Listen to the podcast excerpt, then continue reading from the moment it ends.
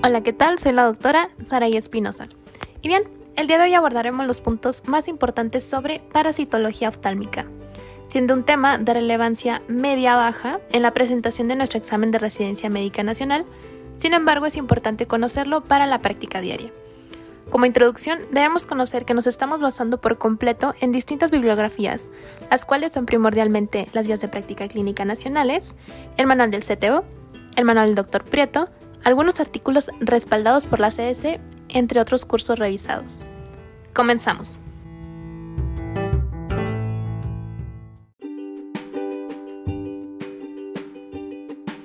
Protozoos.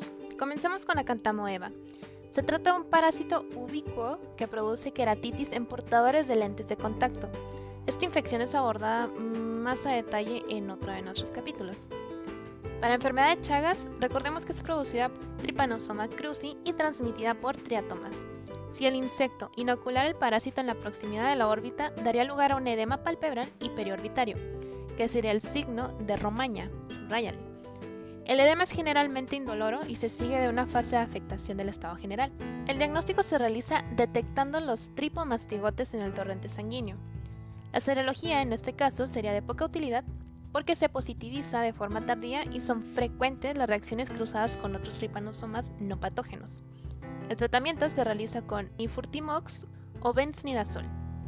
Pasemos a la leishmaniasis. Aquí existen diversas especies que producen distintas formas de esta enfermedad la transmite la mosca de la arena y en la forma visceral, cala azar, las manifestaciones oftálmicas son infrecuentes, pero se ha publicado que puede producir corioretinitis, oclusión de la vena central de la retina, iritis, palpilitis y queratitis. En las formas cutáneas o mucocutáneas podría producirse inflamación ocular o periocular cuando la inoculación se produce en el ojo o en la proximidad del mismo. El diagnóstico requiere la demostración del parásito en frotis de tejido o en biopsia. La serología es muy poco útil y el tratamiento se realiza con antimoniales pentavalentes. En el caso de esta infección es cerebral y se caracteriza por la aparición de la isquemia retiniana, hemorragias, exudados blandos y papiledema. Afectación retiniana se comporta como un marcador de mal pronóstico sistémico, asociándose a una mayor mortalidad, pero no un mal pronóstico ocular. Además, el consumo de antimaláricos, especialmente la cloroquina, como ya lo habíamos visto, produce toxicidad retiniana. Toxoplasmosis. Este parásito es muy prevalente en América Latina, África, Oriente Medio, el sudeste asiático y algunas regiones de Europa. Iberoamérica tiene una tasa particularmente alta de enfermedad ocular por toxoplasma. Probablemente constituye la causa más importante de uveitis posterior. Y sí, de hecho sí, así que subrayenlo. Típicamente, la infección produce un síndrome de mononucleosis con adenopatías. El ciclo es bastante complejo, pues además de una forma quística, o sea, los ooquistes, o la forma activa, que son los taquizoitos, aquí el parásito puede permanecer relativamente bien tolerado, metabólicamente ralentizado e enquistado en los tejidos en un tercer estado, o sea, bradizoitos. La infección podría entonces producirse por ingestión de alimentos contaminados con heces de gato, que contiene los oquistes o carne poco cocinada que contenga braizoitos. Clásicamente se ha considerado que la afección ocular se produce como consecuencia de la prima infección materna durante el embarazo. Sin embargo, algunas publicaciones recientes sugieren que la afectación ocular puede producirse también cuando la prima infección se produce durante la vida adulta. El tejido primario de la infección ocular es la retina y desde ahí el parásito puede infectar de forma secundaria el vitrio, la coroides o la cámara anterior. La destrucción del tejido retiniano por parte del parásito se debe en gran medida a que el parásito induce una reacción autoinmune. Por ello, los corticoides juegan un papel muy importante en el tratamiento de esta infección. Pasémonos ahora con el mintos. Abrimos con Loasis, que es el agente etiológico Loaloa y es transmitido por la picadura de moscas del género Chrysops. Al picar, esta mosca lo que hace es inocular larvas en el torrente circulatorio y en el interior del ser humano las larvas maduran hasta convertirse en gusanos adultos. Los adultos migran a través del tejido conjuntivo produciendo microfilarias. Tanto las larvas como el gusano adulto pueden inducir patología ocular. El diagnóstico se realiza detectando las microfilarias en sangre o bien extrayendo ya el gusano adulto de la conjuntiva. El tratamiento consiste en extraer los gusanos adultos y pues eliminar las microfilarias con dietilcarbamazina. Oncocercosis. Onchocerca volvulus es responsable de la llamada ceguera de los ríos, transmitida por moscas del género Simulium que requieren la presencia de grandes cursos de agua para el desarrollo de sus larvas, de ahí que esta enfermedad se haya recibido la denominación de ceguera de los ríos. Constituye un problema de gran magnitud en el África subsahariana, de donde el parásito es originario y donde se localizan la mayor parte de los pacientes. No obstante, el comercio de esclavos diseminó el parásito y hoy en día existen además algunos focos en regiones selváticas de Latinoamérica. En México, hablando particularmente, existen tres focos principales, en Oaxaca, en el norte de Chiapas y en el sur de Chiapas. Parece que las microfilarias vivas se toleran bien y que inducen la mayor parte de las manifestaciones de esta enfermedad al morir. Producen picor muy intenso y áreas de hipopigmentación en la piel. Los adultos se reúnen en el tejido subcutáneo para ir reproducirse formando grandes nódulos que reciben el nombre de oncocercomas. Los machos no superan los 5 centímetros, pero las hembras pueden llegar a medir un metro. ¿Pueden creerlo? Un metro. Bueno, en el ojo pueden producir diversas formas de queratitis, uveitis, glaucoma y neuritis óptica. Aunque es posible también demostrar la existencia de microfilarias en la cámara anterior, el diagnóstico de certeza se realiza histológicamente.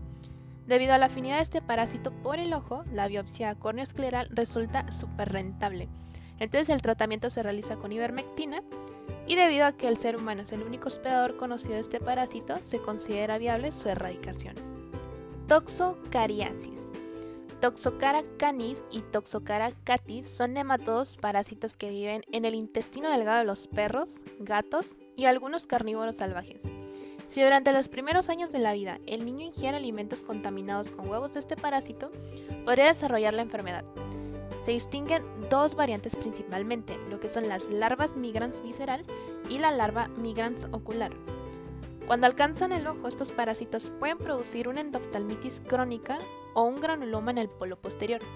Desde el punto de vista diagnóstico produce leucocoria y por tanto entraría dentro del diagnóstico diferencial del retinoblastoma. La profilaxis se hace desparasitando de forma periódica a las mascotas. El tratamiento se realiza con corticoides y tiabendazol.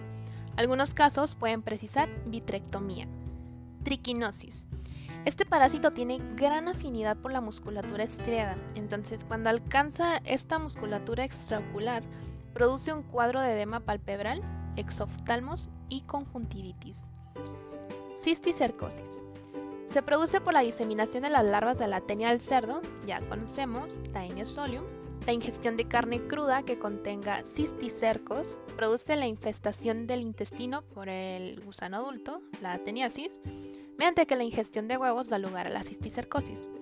La colonización del sistema nervioso central por este parásito, la neurocisticercosis, es una causa importante de morbilidad y mortalidad en áreas endémicas. Ocasionalmente puede producir afectación orbitaria y ocular. Incluso es posible en algunos casos observar la presencia de cisticercos flotando en el humor vitrio o en la cámara anterior. En el diagnóstico resultan de gran utilidad la resonancia magnética y la TAC. El tratamiento se realiza con albendazol y corticoides. Ectoparásitos. Ciertas moscas de diversos géneros pueden depositar sus huevos o larvas en el ojo. Esta condición recibe el nombre de oftalmomiasis.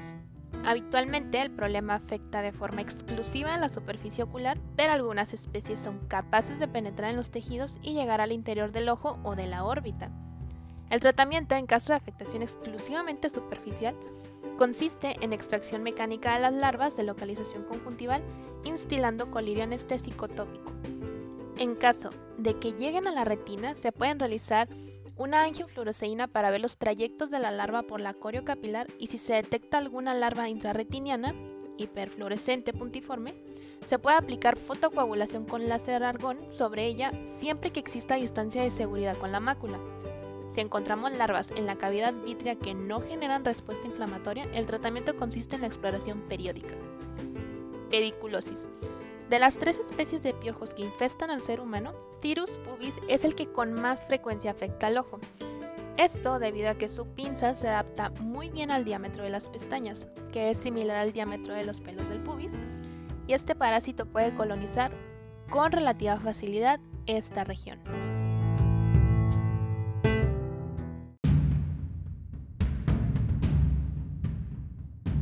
Pasamos a nuestra parte más esperada del podcast, que son nuestras perlas en. Y bien, tenemos que Acantamoeba produce úlceras corneales de muy mal pronóstico en portadores de lentes de contacto que han sido expuestos a agua contaminada. En la enfermedad de Chagas y la leishmaniasis puede producirse afección ocular cuando la inoculación se produce cerca del ojo. En el paludismo, la afectación ocular constituye un signo de mal pronóstico vital. Toxoplasma es una causa muy común de uveitis posterior. Puede tratarse tanto de reactivación de infección intrauterina como primo infección en vida adulta.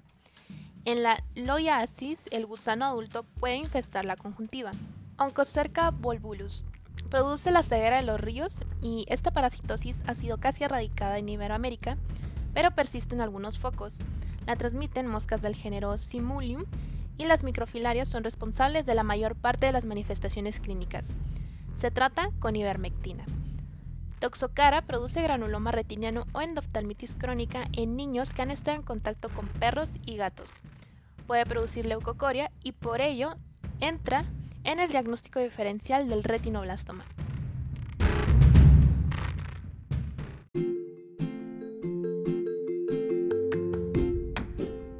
Con esto daríamos por terminada nuestra revisión del tema. Espero te sea de mucha ayuda. Recuerda que donde quiera que se ama el arte de la medicina, se ama también a la humanidad. Platón. No olvides seguirme en mi cuenta de Instagram arroba md.espinosamx, donde podrás accesar a una liga de descarga de mayor material para tu estudio, ya sea que seas médico en formación, médico interno, o te estés preparando para el examen nacional.